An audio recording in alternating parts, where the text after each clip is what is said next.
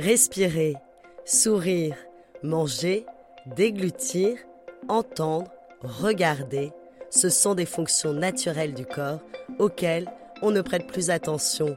Et pourtant, il y a des nouveau-nés, des enfants, des adolescents et des adultes pour lesquels ces actions sont difficiles, voire impossibles à réaliser. À l'origine de ces difficultés peuvent se trouver des maladies rares. Avec ce podcast, nous partons justement à la rencontre de la filière tête-cou, spécialisée dans ces pathologies et ces malformations de la tête, du cou et des dents.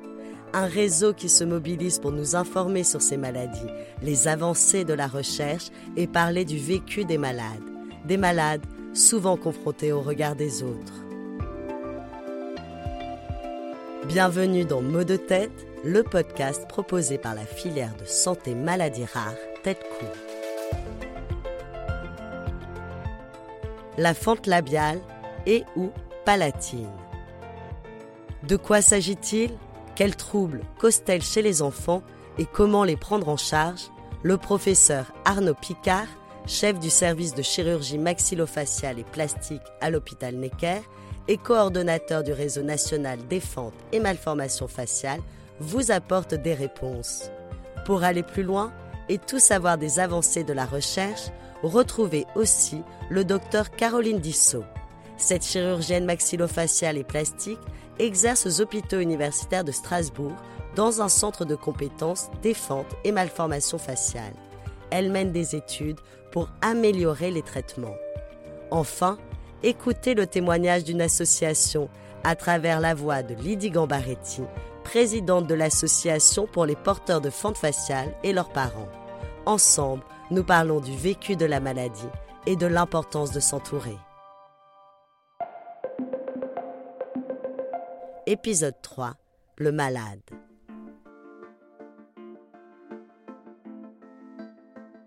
Je suis Lydie Gambaretti, je suis euh, une des créatrices de l'Association pour les porteurs de fentes faciales et leurs parents, ainsi que l'actuelle présidente. Donc si vous êtes créatrice, euh, je suppose que c'est parce que vous avez été euh, vous-même concernée euh, peut-être par l'une de ces malformations faciales. C'est bien le cas. Est-ce que vous pouvez m'expliquer un petit peu l'histoire finalement de, de, la création de cette association? J'ai un petit garçon qui va avoir 4 ans, qui est porteur d'une fente labiopalatine bilatérale.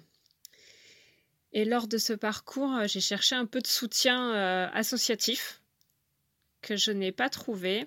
Et euh, une autre maman a lancé euh, sur des groupes de discussion un appel pour créer euh, une association avec elle.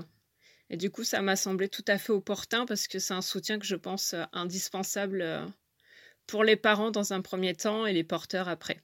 Pourquoi ce soutien est, est indispensable? Vous pouvez me l'expliquer? C'est enfin lorsqu'on apprend la fente de notre enfant, c'est quand même un petit, un, un, traumatisme. Il faut le dire pour les parents. Et, euh, et malgré le fait que ce soit une des maladies rares les plus répandues, c'est aussi une des plus méconnues. Il faut savoir vers qui se tourner, vers euh, voilà, il y a tellement de choses à, à, à savoir.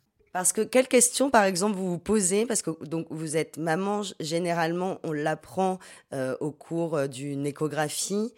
Euh, et à ce moment-là, quelles questions émergent réellement? Qu'est-ce qu'on va chercher justement euh, comme réponse? La, la première qui vient, c'est pourquoi moi et d'où ça vient? Déjà, c'est, euh, je pense, la, celle qu'on se pose toutes à ce moment-là, toutes et tous. Et la deuxième, c'est comment ça va se passer et où? Et dans ce cas-là, l'échange avec les professionnels de santé n'est pas suffisant? Non, beaucoup de professionnels de santé ne, connaissent pas les fentes, ni leur prise en charge. Et euh, souvent, on laisse les, parents se dépatouiller dans mon parcours personnel, j'ai eu beaucoup de chance parce que ma gynécologue euh, avait fait son, internat à Necker et du coup connaissait les fentes et a très vite su m'orienter. Mais il y a beaucoup de parents pour, euh, qui c'est le vide en fait. On les laisse sortir de l'échographie et, et débrouillez-vous. Et donc, c'est justement ces parents aujourd'hui que vous aidez avec votre association. Vous leur, vous leur apportez euh, ces réponses vers qui se tourner et, vous calmez aussi peut-être euh, leurs inquiétudes. Voilà, tout à fait. Et, et ouais, nous, nous, le but, c'est que les professionnels connaissent la, les fentes faciales, mais même s'ils connaissent pas, au moins qu'ils connaissent l'association pour dire aux, à leurs patients tenez, appelez l'association, elle vous aidera, elle vous informera et vous guidera. Donc là, vous, lancez quand même un appel finalement aux professionnels de santé pour qu'ils s'intéressent à votre, euh, à votre existence. Bien sûr, avec une naissance sur 700 en France par an, c'est c'est quand même énorme. Donc ce serait bien, oui, effectivement, que tout le monde soit au courant, mais ne serait-ce que même que de l'existence des centres de compétences. Ça, ça, ce serait chouette, ce serait un monde idéal. Pour vraiment que les patients soient le mieux guidés possible. Euh, et, si, et si la filière euh, tête-cou existe avec les centres de compétences, le centre référence, c'est pas pour rien. ça existe dans toutes les maladies rares, en tout cas, euh, et il faut vraiment que ce soit mis en avant pour, les professionnels.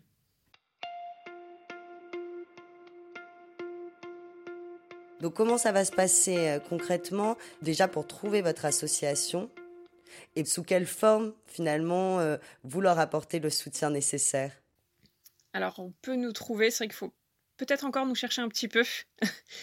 Mais euh, on a un site internet, lapffp.fr. On est présent sur Facebook, sur Instagram, LinkedIn. Ah, on a des... Alors sur Facebook, on a une page, mais aussi un groupe de discussion.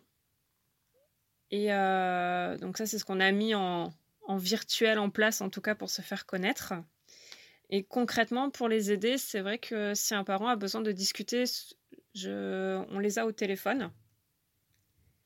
Et euh, à côté de ça, j'ai mis en place les cercles de parole, avec comme thématique chaque moment clé de l'évolution d'un porteur de fente où chacun, euh, chacun et chacune peuvent vraiment se lâcher sur tout ce qu'ils ont à dire et tout ce qu'ils vivent par rapport, par rapport à la fente de leurs enfants ou leur propre fente.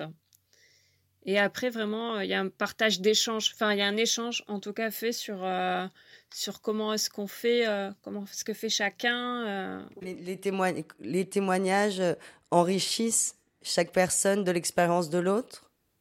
Oui, parce qu'il y a des choses dont on n'a pas dont on n'a pas conscience, c'est que même si on est bien entouré par le, par le personnel médical, il y a des choses qu'on vit en tant que parents qui ils sont au courant, mais ils ne le disent pas forcément. Euh, je pense surtout aux, suites post-opératoires, tous ces moments de, de câlin où il faut rassurer l'enfant, les difficultés qu'on a des fois à les alimenter.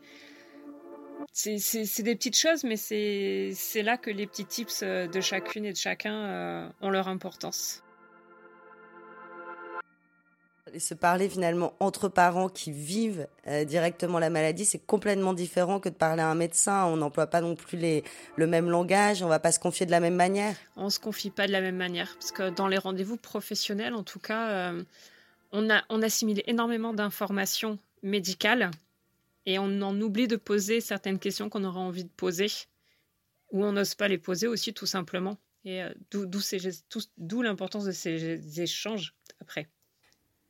Quelles sont les, plus grandes inquiétudes euh, en tant que parent quand on a un enfant qui naît avec ces malformations? Elles changent, elles évoluent hein, au, fil des années. Hein. Je pense qu'au début, c'est plus une, une partie euh, d'acceptation. Est-ce qu'il va être accepté par les autres euh, Plus des choses comme ça, tant qu'on n'a pas vu l'enfant en tout cas. Mais après, c'est plus euh, pour, pour l'alimentation, comment bien lui donner à manger. Euh, en post-opératoire, c'est euh, comment, comment lui donner à manger pour pas que ce soit douloureux, pour, pour qu'il ait encore envie de manger. Voilà, c'est, ça évolue. Hein. La place qu'ont les enfants dans votre association, elle est primordiale aussi? Ils ont leur temps de parole? Ils ont, leur, ils ont un cercle de parole dédié il y a un, qui est jusqu'à 11 ans, donc qui correspond à la partie euh, primaire. Et après, on passe à une partie plutôt ado, donc collège, euh, collège, lycée. Et même les adultes ont leur, leur propre temps de parole. Et, euh, et j'étais assez surprise de voir qu'ils avaient aussi ce besoin-là de partager leur vécu entre eux, mais aussi aux, aux, ados, aux enfants et aux parents. Je sais qu'ils ont toujours envie de dire aux parents Vous inquiétez pas, tout ira bien. Le parcours ouais, est difficile, mais tout ira bien. Finalement, on grandit normalement. Voilà. Même plus fort pour certains. Est-ce que vous avez des échos? La maladie pour eux est-elle, enfin la malformation pour eux est-elle plus difficile à assumer quand on est adolescent? Je, pense que oui. Hein. Il y a toujours euh, cette peur du rejet et ce, ce rejet qui va euh, avec le, un peu tout ce qui se passe sur les réseaux sociaux où tout doit être parfait. Finalement, ils, vivent la même chose que d'autres adolescents, beaucoup plus, euh, peut-être beaucoup plus dur, du fait que ce soit quand même physiquement visible ce, qu'ils ont. L'isolement, c'est souvent un mot qui est revenu dans mes différents entretiens avec les associations. Et je trouve que c'est une dimension euh, importante, en fait. Il y a vraiment euh, cette idée de ne pas rester seul, même si on est dans une famille où on peut déjà discuter dans la famille. C'est important d'aller euh, au contact d'autres qui vivent la même histoire? Ça l'est.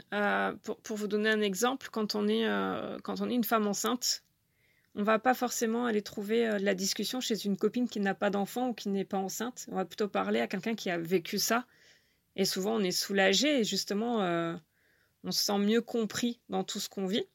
Et je pense que pour eux, c'est pareil. Le fait d'avoir vraiment de parler à des gens qui sont passés par là, qui ont connu tout ça, c'est euh, le fait de se sentir moins seul, même si les familles quand même sont présentes, sont à l'écoute. Le, fait qu'elles vivent quelque chose quand même de différent face à, face à la fente, voilà, c'est euh, ah, c'est comme faire partie peut-être d'une petite communauté pour eux.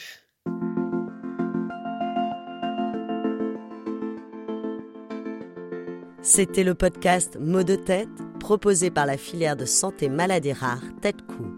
Pour en savoir davantage sur la fente labiale et ou palatine, écoutez le professeur Arnaud Picard et le docteur Caroline Dissot. Retrouvez-nous sur toutes les plateformes de podcast.